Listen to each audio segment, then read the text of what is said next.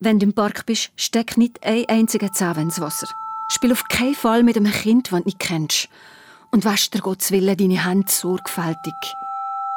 Die strengen Anweisungen sind nicht von einer besorgten Mutter wegen Corona. Nein, sie sind fast 100 Jahre alt aus einer Zeit, wo nicht Covid-19, sondern Kinderlähmung Angst und Schrecken verbreitet hat. Die ansteckende Viruskrankheit, man nennt sie auch Polio, ist dann aus dem Nichts auftaucht und hat über die Jahre Hunderttausende von Kindern und Erwachsenen gelähmt. Zufällig, am Arm oder auch beiden Beinen. Viele sind sogar elend verstickt, weil die Atemmuskulatur gelähmt worden ist.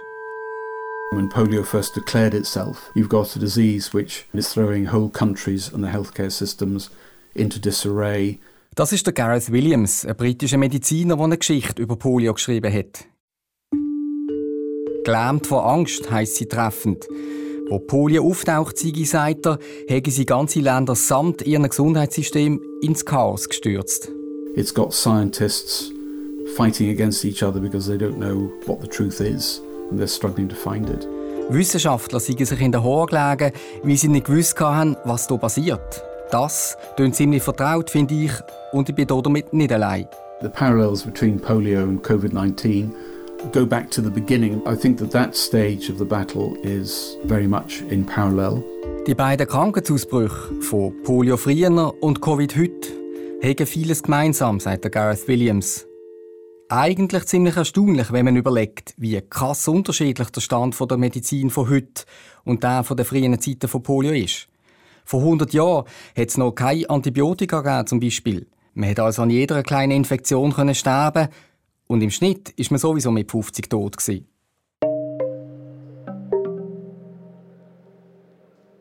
Wir sind mit drin in einer neuen Episode von Kopf voran, einem Podcast, wo hinter die Kulissen der Wissenschaft schaut. Wir untersuchen gerade, wie kurvenreich der Fortschritt in der Forschung ist. Und ein besseres Beispiel für das als die Geschichte der Polio, das kann ich mir nicht vorstellen. Ich bin der Thomas Häusler, an meiner Seite der Gareth Williams. Yep, that's exactly right. Zusammen mit euch verfolgen wir die verschlungenen Pfad vom Poliovirus und werfen immer wieder einmal einen Seitenblick auf heute, auf den Umgang mit Corona. Obwohl viele Jahre und wirklich viel wissenschaftliche Entwicklung dazwischen liegen, trotzdem habe ich oft das Gefühl, in einigem sind wir seither nicht so viel weitergekommen. Wir fangen die Geschichte im englischen Städtchen Worksop an. Während einer Woche im August 1835 beobachtete der Arzt John Badham vier Fälle von Lähmungen, die gesunde Kinder über Nacht befielen. Heißt im Buch von Gareth Williams. Und im Originalbericht von John Badham, den er ein paar Monate später in der London Medical Gazette veröffentlicht hat, als die Mutter die zweijährige Anne ankleidete, fiel ihr auf, dass ihre beiden Augen, laut ihren Worten, nach innen gerichtet waren. Sie wurde noch beunruhigter, als sie das Mädchen auf die Füße stellen wollte, dieses aber nicht stehen konnte. Die Mutter ist mit der kleinen Anne sofort zum Doktor. Der hat verdauungsfördernde Mittel und ein warmes Bad verordnet. Genützt hat es nichts. Darum ist die Mutter mit ihrem Kind nach einer Woche voller Angst zum Dr. Badham. Der war von dem Fall ziemlich überrascht, weil auf den ersten Blick hat das Mädchen gesund ausgesehen. Erst als er die Beine untersucht hat, hat sich gezeigt, dass das rechte komplett gelähmt war und das linke teilweise. Das Medikament mit giftigem Blei, das der Dr. Badham gegeben hat, war auch nicht wirklich gut, aber nützliche Arzneien hat es halt dann kaum gegeben. Und der John Badham muss schon etwas auf dem Kasten haben. Er hat nämlich geschaltet, wo er in kurzem drei weitere so Fälle gesehen hat. Alles kleine Kinder, die über Nacht an einem Arm oder Bein gelähmt waren, ohne dass sonst irgendetwas auffällig war. Habe ich es hier mit dem gleichen Phänomen zu tun, hat er sich dann gefragt. Der Gareth Williams schreibt in seiner Polio-Geschichte, über die nächsten 40 Jahre wurden einige weitere kleine Ausbrüche beschrieben, bei denen Kinder scheinbar ohne Ursache plötzlich von Lähmungen befallen wurden. In Schweden, Norwegen und Frankreich.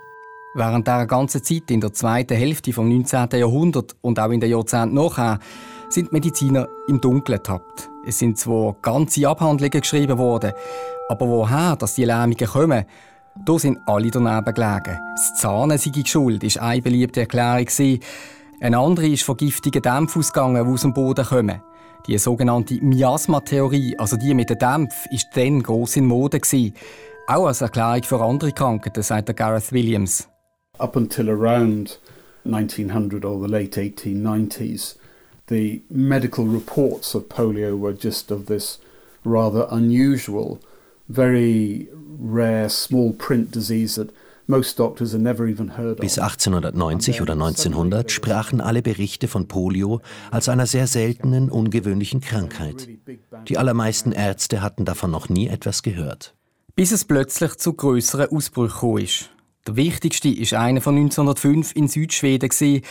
Und zwar, weil ein besonders gefitzter Mediziner den Ausbruch untersucht hat und in kurzer Zeit ganz Wichtiges über Polio herausgefunden hat. Für einmal ist hier einer auf dem direkten Weg unterwegs gewesen, Richtung Erkenntnis.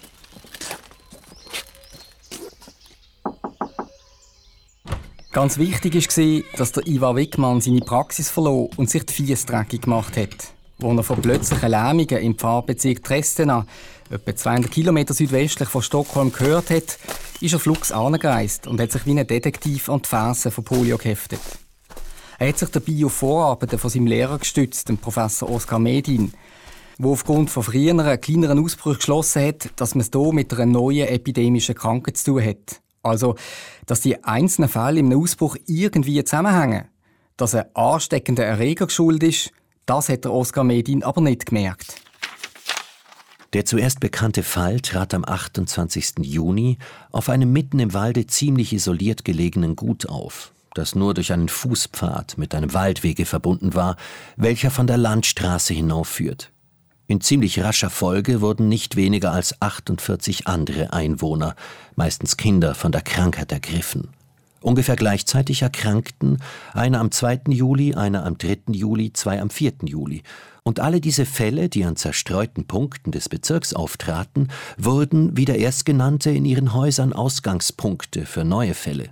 Hat der schwedische Arzt Ivar Wickmann später berichtet. Zur Erforschung der Verbreitungsweise von Infektionskrankheiten eignen sich Gegenden wie Dresdena ganz besonders. Der Pfarrbezirk liegt abseits von den großen Straßen und jede Familie bewohnt ein Haus für sich. Der Verkehr zwischen ihnen ist sehr beschränkt. Jede Familie hat ihren Brunnen. Bei den äußerst einfachen Lebensgewohnheiten der Bevölkerung, die zum größten Teil durch die Erträge des Landbaus befriedigt werden, ist die Proviantierung von außen sehr beschränkt. Alles in allem ist der Verkehr und die dadurch bedingte mehr oder minder intime Berührung der Einwohner untereinander ganz unbedeutend. Man weiß in gewöhnlichen Fällen, wann man außer Hause war oder wann man von Fremden Besuch hatte. Was tönt wie eine simple Beschreibung vom Leben in der dünn besiedelten schwedischen Provinz, ist für den Ivar Wickmann ein Schatz voller Hinweise. Er liest daraus zum Beispiel, dass Krankheit vermutlich nicht vom Wasser kommt oder vom Essen, weil alle ihre eigenen Lebensmittel essen und ihr eigenes Brunnenwasser trinken. Und er merkt, wenn er alle Fälle notiert und das Datum, wenn sie auftreten sind, und dann die Liste abgleicht mit einer Liste, wer, wenn, wer besucht hat, dann zeigt sich, ob die Krankheit von Mensch zu Mensch übertragen wird. Auf einer Karte zeichnet der Ivar Wickmann all das ein und sieht tatsächlich, wie die Krankheit sich von Haus zu Haus verbreitet hat. Beim Forschen nach einer gemeinsamen Infektionsquelle fand ich bald, dass diese in der Schule zu suchen war, und die genauere Untersuchung ergab ziemlich überraschende Resultate. Der erste erkrankte Knabe besuchte diese Schule. Das gleiche war der Fall bei nicht weniger als sieben anderen Patienten, die in ihren Häusern den Ausgangspunkt für neue Fälle bildeten. Wenigstens in einer der Familien, wo vier Mitglieder erkrankten, war das zuerst Erkrankte das einzige von den Kindern, das die Schule besuchte. Die Kinder des Schullehrers, die im Schulhause wohnten, erkrankten sämtlich, eines nach dem anderen. Seine Analyse bringt dem Krankheitsdetektiv Wickmann noch eine weitere wichtige Erkenntnis. Es muss auch Fälle von Polio geben, die so harmlos sind, dass man sie gar nicht bemerkt. Denn nur mit deren Annahme kann er alle Übertragungsketten lückenlos erklären. Was der Ivar Wickmann gemacht hat, ist im Kern genau das Gleiche, was die Epidemiologen heute noch machen, um zu verstehen, wie das Coronavirus sich verbreitet. Da ist auch noch einiges unbekannt, zum Beispiel, wie wichtig die Schulen bei der Verbreitung des Virus sind. Der Ivar Wickmann hat dann aber am Anfang des 20. Jahrhunderts nicht gewusst, was genau Polio überträgt. Und er hat es auch nicht herausgefunden. Seine Zeit war zwar die goldige von der Bakteriologie. Bekannte Namen sind der Robert Koch und der Louis Pasteur. Aber Viren wie das Poliovirus sind viel kleiner als Bakterien. Und sie lassen sich auch nicht einem Nahmedium vermehren wie viele Bakterien. Und darum hat man dann die Viren gar nicht nachweisen Der Ivar Wickmann ist der wahren Situation aber schon genial nachgekommen, sagt der Gareth Williams, und er beschreibt die wahre Situation so. In the normal course of events, the poliovirus gets in past your teeth, goes down through the gut, pops out at the bottom end, Normalerweise gelangt das Poliovirus durch den Mund in den Darm und kommt schließlich am unteren Ende des Verdauungstrakts wieder raus. Wenn du Glück hast, war's das. Nur bei einer Minderheit dringt das Virus durch die Darmwand und gelangt ins Blut. Diese Menschen haben Symptome einer Grippe und nur bei etwa einem Prozent der Angesteckten erreicht das Virus das Rückenmark, wo es die sogenannten motorischen Neuronen befällt, die die Muskeln steuern. Je nach Muskel, was trifft, sind Entlähmungen ausprägt. An einem Bein, an den Arm oder im fatalsten Fall betrifft es eben die Atmung.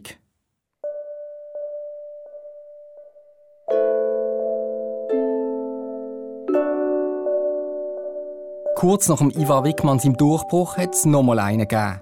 Der ist 1908 dem österreichischen Pathologen Karl Landsteiner gelungen. Auf der Suche nach einem Erreger hat das Rückenmark von einem Bub, der am Polio gestorben ist, vermanscht und Küngel, Müs und zwei Affen gespritzt. Den Nagetier ist nichts passiert. Der eine Affe aber ist gestorben. Der andere war zuerst an beiden Beinen gelähmt, bevor auch er das Zeitliche gesegnet hat. Der Extrakt aus dem Bub seinem Rückenmark hat also bei den Affen eine lupenreine Kinderlähmung ausgelöst. Und wo der Karl Landsteiner das Rückenmark von diesen Affen unter dem Mikroskop angeschaut hat, haben die Nervenschäden genau gleich ausgesehen wie beim Bub. Bevor der Karl Landsteiner das Rückenmarksextrakt den Tier gespritzt hat, hat er es durch einen ganz feinen Keramikfilter gelassen. So fein, dass sogar Bakterien nicht durchkommen. Der Filter war dann eines der Hightech-Geräte der Mikrobiologen und er hat dem Karl Landsteiner verraten, dass es eben nicht Bakterien können sein, die Polio verursachen, sondern irgendetwas viel Kleineres, sagt Gareth Williams. They didn't know what viruses were then, but whatever it was, it was very, very tiny. It was smaller than bacteria. So science had established, if you like, that polio was due to a virus of some sort, even though they didn't know what it looked like, how it behaved, how it was spread. Was das für super kleine Erreger sind, wie sie sich verhalten und verbreiten, das hat man aber nicht gewusst.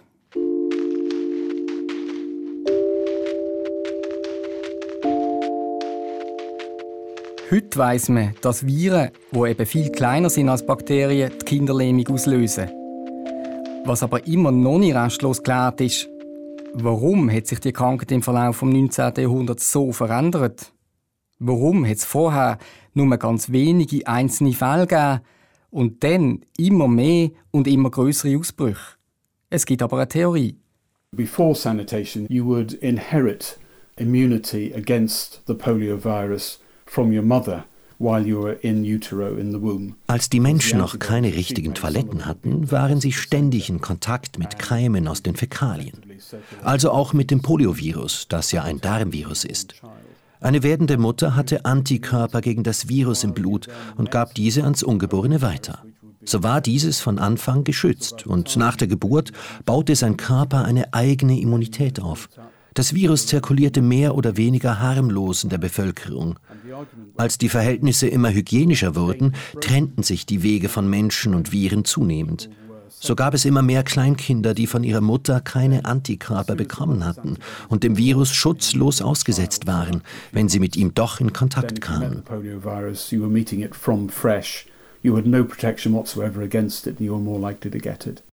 Die Hypothese töne zwar plausibel, sagt Gareth Williams, aber es sei nicht ganz klar, ob sie auch stimme.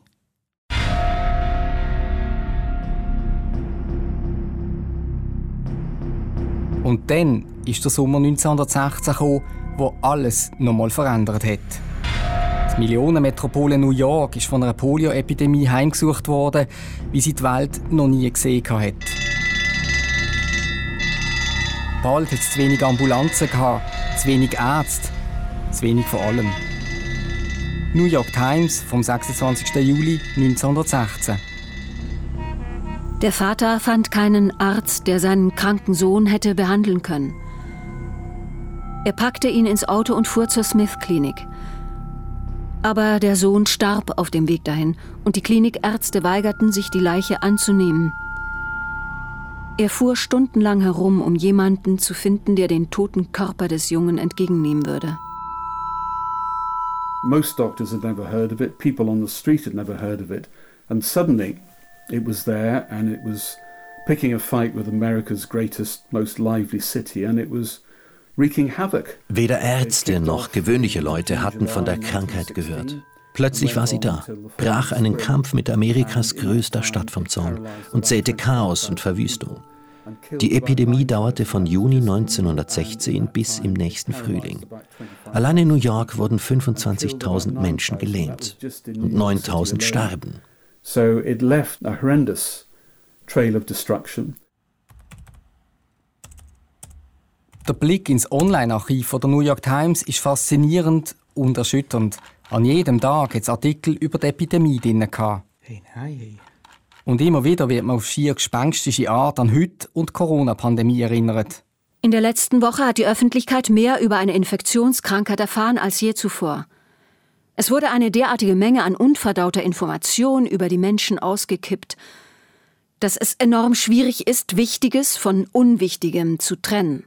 Der Dr. Armstrong, der den Artikel geschrieben hat, beklagt weiter, dass Leute von der Straße mit den Experten darüber gestritten haben, ob die Krankheit jetzt über die Milch, das Wasser, Fliegen, Mucke, Schnurren von der Nase, Staub oder Abwasser übertragen wurde.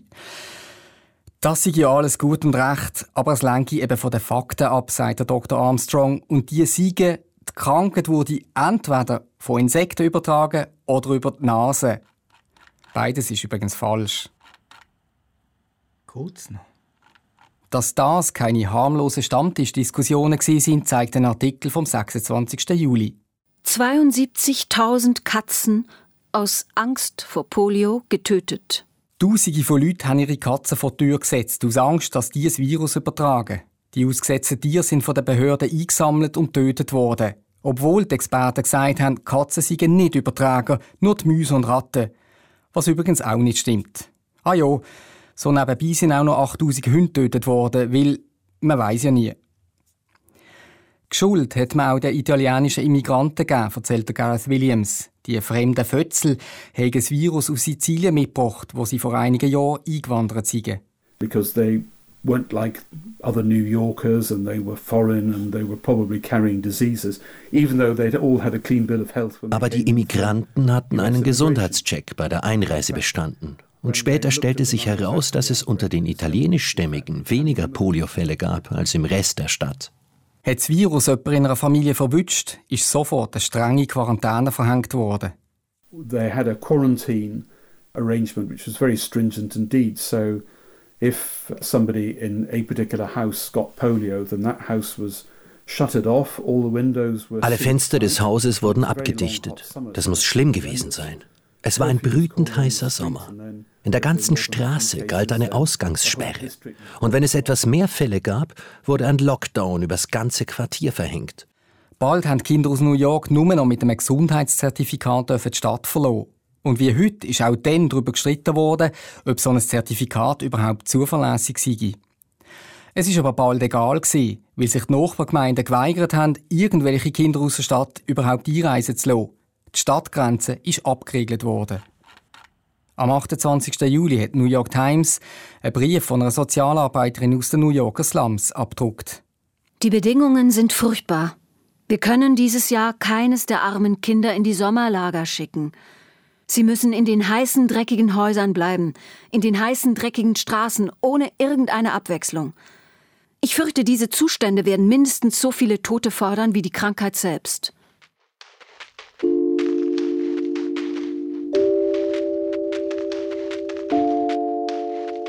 Auch heute wird ja hitzig darüber debattiert, wie groß die negativen Folgen der Maßnahmen gegen Covid sind. Und auch heute trifft das Coronavirus die ärmere Bevölkerung in New York viel heftiger als die Wohlhabenden. Scheiße. Immer wieder sind den Leuten Nerven durchgebrannt. In einem Vorort von New York haben Polizisten ein paar Kinder verbieten, dass sie an einem Grillfest mitmachen. Because the health officers who had been sent there to enforce the quarantine for infantile paralysis attempted to exclude children under 16 from grounds. Es ist zu einer üblen Schlägerei mit Verletzten gekommen. Public schools to open September 25. Genauso episch wie heute sind auch 1916 Diskussionen gewesen, ob man die Schulen im Herbst wieder aufmachen soll oder nicht. School on Monday by order of mayor. Parents planned fight on the school date. 200,000 children stay from school. If you follow through the events from the horrendous outbreak nach dem schrecklichen Ausbruch von 1916 rollten immer wieder Wellen von Panik durch die USA bis in die 1930er, 40er, 50er. Jeden Sommer, wenn die Poliosaison begann, strömten alle, die es sich leisten konnten, aufs Land. Manche Innenstädte waren leergefegt.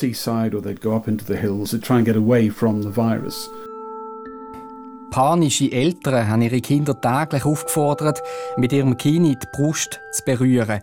Ist der Hals zu steif dafür, hat das auf Polio hingedeutet. Das Kind ist dann blitzschnell ins Spital gebracht worden, wo der Test der Ärzte deutlich weniger angenehm war. Zwei Ärzte kamen zu meinem Bett. Ohne Worte zwangen sie mich in die C-Position. Die Stirn berührt die Knie, der Rücken gekrümmt. Ich kann mich nicht bewegen. Ein brennender Schmerz. Sie halten mich fest und stechen mit einer dicken, langen Nadel zwischen meine Wirbel. Dann lassen sie etwa eine Stunde lang meine Rückenmarksflüssigkeit in einen Eimer tropfen. Solche Geschichten haben Betroffene später erzählt. Die kranken Kinder sind wochenlang in ihrem Spitalzimmer isoliert worden. Kein Besuch von niemandem. Als ich nach Hause konnte, sagte die Krankenschwester, alles, was hier drin war, wird verbrannt. Nicht mein Bär, schrie ich. Sie können nicht meinen Teddy verbrennen. Du willst doch nicht, warf Mutter ein, dass jemand anders Polio bekommt, nur weil du deinen Teddybär behalten hast, oder?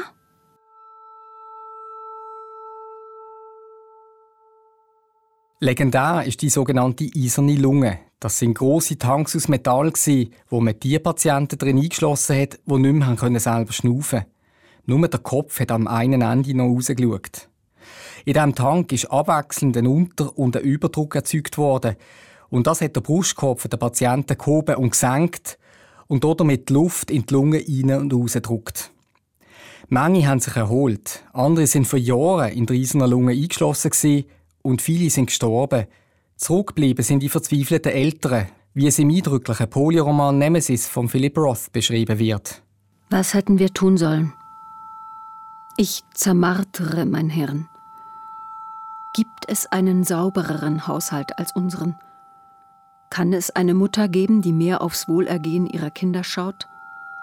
Kann es einen Jungen geben, der sich mehr um sein Zimmer, seine Kleider und um sich gekümmert hat?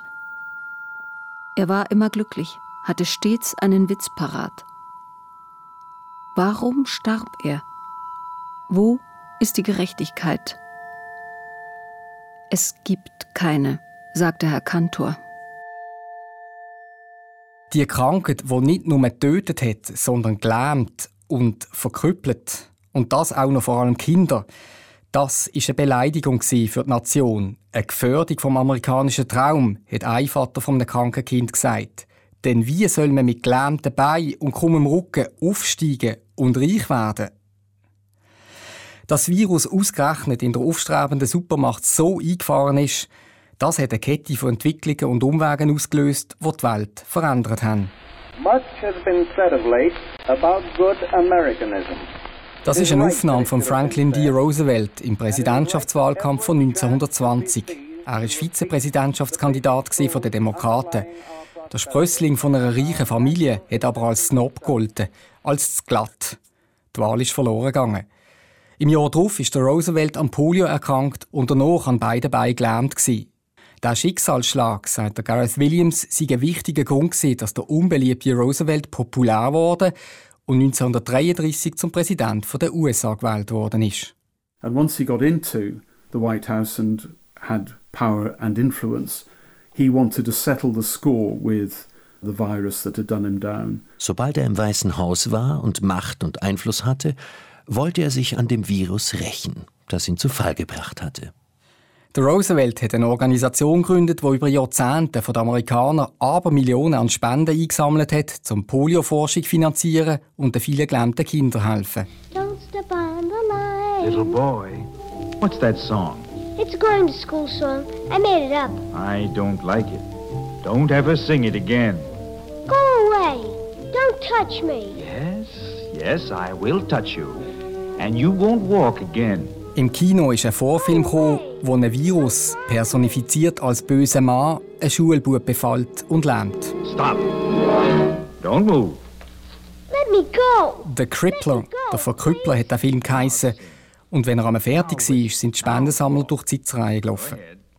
Schlussendlich hat die Organisation sogar die Entwicklung vom ersten Polio-Impfstoff finanziert, wo nach langer, langer Forschung Mitte 1950er fertig war. Die Sammelmethode war allerdings unzimperlich, sagt Gareth Williams. Sure, it did a huge amount of damage, but a lot of that was actually the manipulation of public opinion. Polio verursachte viel Leid, aber March for Dimes, wie die Organisation hieß, manipulierte die Menschen auch. Sie schürte Panik. In Europa, wo es ebenfalls schlimme Ausbrüche gab, war die Öffentlichkeit gelassener. Die Wissenschaftler und Behörden in Europa haben versucht, den Schrecken von Polio einzuordnen. Als eine von mehreren schlimmen Krankheiten. Masern zum Beispiel Grippe oder Infektionen mit Bakterien. Sie wissen ja, dass letztes Jahr so eine große Epidemie war von Kinderlähmung. Und das bekommen wir natürlich auch zu spüren, indem wir gerade jetzt in der letzten Zeit viele Aufnahmen hatten wegen dem. In einer Reportage von 1937 aus der orthopädischen Klinik Balgrist in Zürich ist zwar die Rede von einem Ausbruch, was es auch in der Schweiz regelmäßig hat, aber die Sendung ist nicht von Panik geprägt. Zum Beispiel auch nicht im Gespräch vom Reporter mit einer kleinen Poliopatientin. So, du, kleines da mit deinen netten Äugeln. Hä? Wer bist du? Wie heisst du? Alisli Ah, du bist Alisli, Alisli, richtig. So, so, gehst du schon in die Schule? Nein, jetzt noch nicht. Ja, und äh, was machst du denn so den ganzen Tag? Ah, du gehst sicher in die Vetterli-Schule, hä? Ja.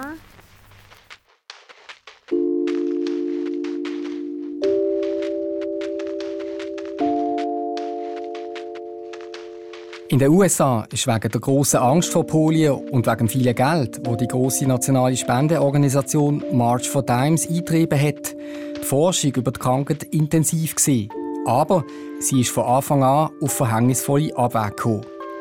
Verantwortlich dafür ist ein besonders einflussreicher Forscher der Simon Flexner, der das berühmte Rockefeller-Institut in New York geleitet hat. Auf den Spuren vom Österreicher Karl Landsteiner, der mit seinen Affenexperimenten dem Poliovirus auf die Schliche gekommen ist, wir haben schon davon gehabt, hat auch der Simon Flexner Affenextrakt vom Rückenmark gespritzt, wo aus den Leichen von Poliototen gekommen ist. Im Simon Flexner seine Experimente sind aber sehr künstlich gewesen. Das heißt, sie haben mit dem quasi normalen Leben vom Virus ein Mensch wenig zu tun gehabt. Er hat zum Beispiel das Virus direkt ins Hirn der Affen gespritzt, weil er gefunden hat, das Poliovirus sei im Nervensystem daheim. Aber das ist ja nur ein seltener Umweg, den das Darmvirus manchmal nimmt. Und er hat bei den Affen herausgefunden, dass man sie über die Nase anstecken kann. Heute weiß man aber, dass das bei der Ansteckung vom Mensch keine Rolle spielt. Der Simon Flexner sei eigentlich ein brillanter Wissenschaftler gewesen, sagt der Gareth Williams. Aber bei Polio hat er schwer daneben gehauen. Hugely bright man and did many, many good things, but polio was the one thing that he got really badly wrong. Der Simon Flexner hätte sich von seinen Erfahrungen mit anderen Krankheiten und seinen Ideen leiten lassen, statt von den Fakten aus dem Experiment. Und weil er so ein prominenter Forscher war, hat er sehr viel Einfluss gehabt und die Polioforschung in den USA über Jahrzehnte auf Abwege gebracht, mit fatalen Konsequenzen. So they got children to snort very caustic chemical solutions up the noses. Zum Kinder vor Polio zu schützen, hat man ihnen nach Rezept Flexner ätzende Flüssigkeit in die Nase gespritzt. Das hat nichts genützt, aber es hat sau weh da. Manche haben den Geruchssinn verloren und andere noch schwerere Schäden davongetragen. Aber das ist vermutlich nicht einmal die schlimmste Folge der flexnerischen Dominanz gewesen. Weil er in den 1920er mit einem Versuch von einem Impfstoff gescheitert ist, hat er gefunden, das ginge prinzipiell nicht. Und das hat die Impfstoffforschung über Jahre blockiert, sagt der Gareth Williams.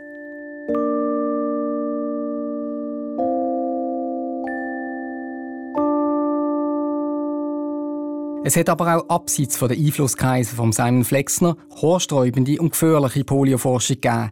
Zum Beispiel die barbarische Hirnwäsche von Dr. George Reaton. So what he did, it's horrendously barbaric. Man steckte einem poliokranken Kind einen Infusionsschlauch in eine Armvene und pumpte verdünnte Kochsalzlösung hinein. Retan glaubte, dass die Flüssigkeit das Virus aus dem Hirn hinausspülen würde, und er führte diese Waschlösung über eine Kanüle ab, die man dem Kind ins Rückenmark eingeführt hatte. Das klingt grauenvoll. Und war es auch. Andere Forscher merkten zwar bald, dass die Prozedur wirkungslos war und manchmal sogar tödlich, aber trotzdem wurde sie noch über Jahre praktiziert.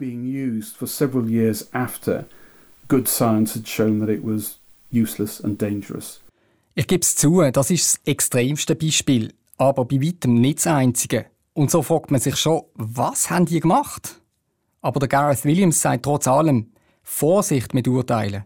Back then, you could be a parent confronted with a horrible choice. You've got a child who is paralyzed. Die Eltern standen vor einer furchtbaren Wahl. Ihr Kind hatte Polio und es könnte sterben. Und da gibt es diese Methode, die gefährlich ist. Aber immerhin kann man für sein Kind kämpfen, statt es einfach sterben lassen. Recht er, der Gareth Williams. Wie ist das gerade heute mit dem Hydroxychloroquin gegen Covid-19? Schnell haben ja Studien gezeigt, das hilft nicht. Und trotzdem nehmen es offenbar viele Leute in den USA und Brasilien immer noch. Ihre beiden Präsidenten machen es vor. Aber nicht nur Politiker und normale Leute kommen in so Notsituationen auf Abwägen, sagt der Gareth Williams. Auch die Forscher müssen aufpassen. Sie sind in einem Spannungsfeld zwischen ihrer Neugier, ihrem Drang, als Erste etwas zu entdecken, und den Fakten auf der anderen Seite. So on one side, you've got the motivation, you've got the excitement, you've got the curiosity. And on the other side, you have got the need to be absolutely scrupulous with looking at evidence. And when the evidence says, no, you are wrong, it's astonishing how many people choose to ignore that evidence. Wenn ein Experiment einem Forscher zeigt, deine Idee ist falsch, es ist erstaunlich, wie viele sich dann dafür entscheiden, die Fakten zu ignorieren. Man muss nur einen Blick über den Atlantik werfen. Oder auch in meinem Land. Großbritannien hat beim Kampf gegen Covid gar nicht geglänzt. Wenn irgendwann Bilanz gezogen wird, werden sich auch viele Wissenschaftler rechtfertigen müssen, weil sie Fakten mutwillig falsch interpretiert haben. They've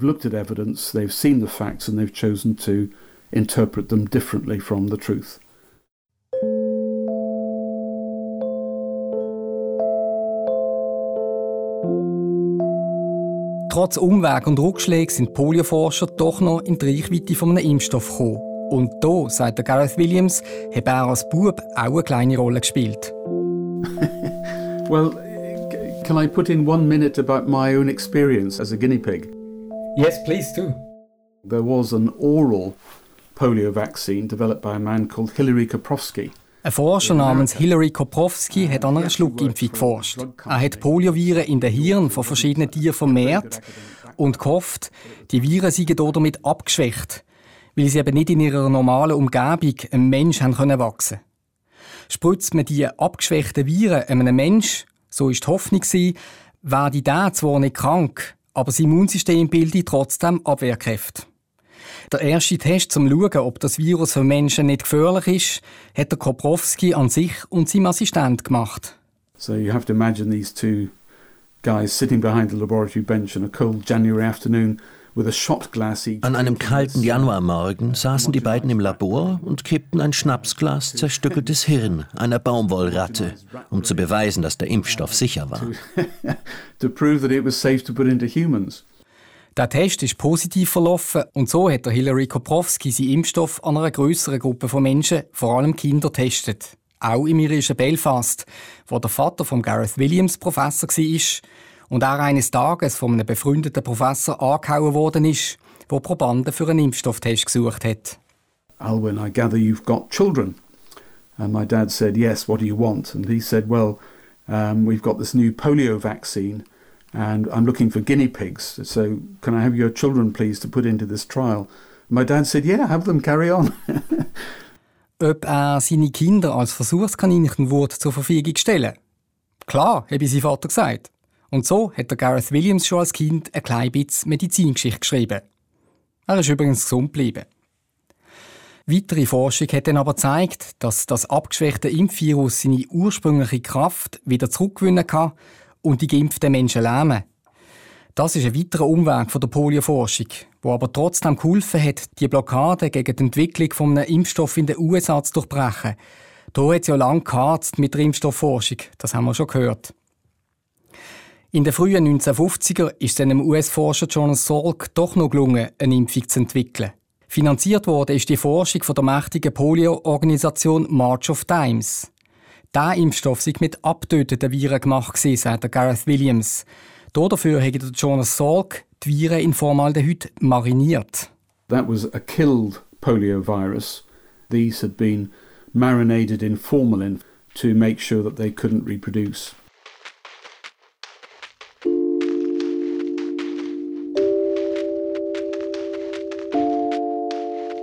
Was einfach tönt, ist es nicht gewesen. Die Forschung von Jonas Salk hat sich über Jahre hingezogen und es hat unzählige Umwege gebraucht. Als es dann an der grossen Test in der Bevölkerung gegangen ist, hat Jonas Salk so genug gehabt, dass er nur noch ganz gerade ins Ziel wollte. Er hat auf die sogenannte Kontrollgruppe verzichten. Normalerweise bei so Tests gibt man zum Beispiel 10.000 Liter Impfstoff und 10.000 Leute eben nicht und vergleicht dann die Ansteckungszahlen zwischen den beiden Gruppen. Der Solk hat gefunden, sein Impfstoff sei so gut, er brauche die Kontrolle nicht. Aus der Sicht der Wissenschaft ein argen Abweg. Und so ist der Solk von anderen Forschern zu einer Kontrollgruppe gezwungen worden. It was the largest such medical test ever attempted. 440,000 youngsters in 44 states were inoculated with the Salk vaccine die Leute in den USA haben Band auf den riesigen Impfstofftest geschaut. 440.000 Kinder sind im Sommer 1954 mit dem richtigen Impfstoff geimpft worden, 210.000 mit einem Placebo. Publikumswirksam hat der Jonas Sorg selber vor den Kameras Kinder geimpft. Room was electric with expectancy. Then the historic announcement. The vaccine works. It is safe, effective and potent. Am 12. April 1955, am 10. Todestag vom Polio-Opfer, Bekämpfer und US-Präsident Roosevelt, sind die Resultate von dem Mammuttest vor den Medien verkündet worden. Ein Triumph. Der Impfstoff hat Ansteckungen um 90 Prozent reduziert. Im Eidgenössischen Gesundheitsamt in Bern trifft aus den Vereinigten Staaten kommend in tiefgekühlten Packungen der Salk-Impfstoff ein, der vor seiner Verwendung auf das Gründlichste untersucht wird. Schon ein Jahr später ist der Impfstoff auch in der Schweiz eingesetzt worden. Die Waadt hat als erster Kanton die Kinderlähmungsschutzimpfung auf breiter Basis durchgeführt. Andere Kantone sind seither nachgefolgt. Wir sind in einer Lausanner Schule und sehen zu, wie tapfer die Kleinen sich dem Herrn Doktor anvertrauen. Welch schrecklichen Kinderfeind man mit dieser Spritze bekämpft, wissen jetzt die Buben und Mädchen ganz genau und sie nehmen ihre ganze Würde und ihren allerbesten Willen zusammen, um den großen Leuten zu zeigen, dass man sich in dieser Sache auf sie verlassen kann.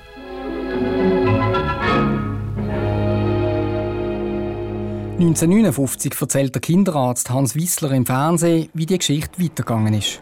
Der Impfschutz muss sich natürlich auch in den Krankheitszahlen im ganzen Land bemerkbar machen. In der Schweiz haben wir 1954 noch 1600 Fälle gehabt. Das letzte Jahr sind 126 gemeldet worden und das Jahr bis jetzt 171. Dabei ist zu bedenken, dass bei uns lange nicht alles durchgeimpft ist. Von den Kindern ist es allerdings jetzt mehr als die Hälfte.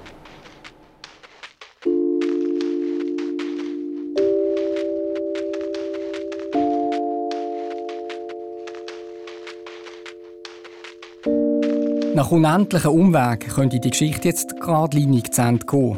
Könnte man meinen. Aber das ist nicht so. Neben Jonas Salk hat mit dem Albert Sabin ein weiterer US-Forscher fieberhaft an einem Impfstoff geforscht. Er war hinter drin. Und die beiden haben sich gar nichts geschenkt, erzählt der Gareth Williams. They had a pathological hatred. Sie haben sich krankhaft gehasst. Bei der Einführung des neuen Impfstoffs von Jonas Salk hat es eine ganz kritische Situation gegeben, weil einer der Hersteller einen Fehler gemacht und darum sind einige geimpfte Kinder an Polio erkrankt. Das hat das Ende des Salk-Impfstoffs sein und sein Konkurrent Albert Sabin hat das eiskalt ausgenutzt. I think the real bad guy, if you like, was actually Albert Sabin. Sabin reiste durch die USA und prangerte Salk vor Kinderärzten an. Salk sei ein Scharlatan, ein Betrüger und sein Impfstoff werde nie funktionieren. a kitchen chemist and a charlatan and a fraud, and that his vaccine would never work, it would never be safe, and he'd warned them about this all the way.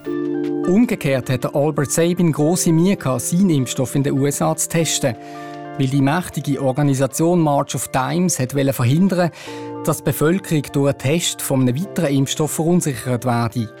March of Dimes hat ja der erste Impfstoff, der von Jonas Salk, finanziert. So hat Albert Sabin mit seinem Impfstoff auf andere Länder ausweichen. Als Amerikaner überraschenderweise in die Sowjetunion. Und auf diesem Umweg hat sich gezeigt, der Impfstoff von Albert Sabin, der abgeschwächte statt abtötete Viren benutzt, hat auch sehr gut gewirkt. Und weil der Impfstoff billiger war und man nicht hat müssen spritzen wie der vom Salk, sondern einfach ein paar Tröpfchen in die Mühle der Kinder hat können geben, hat sich der Schluckimpfstoff von Albert Sabin schließlich durchgesetzt.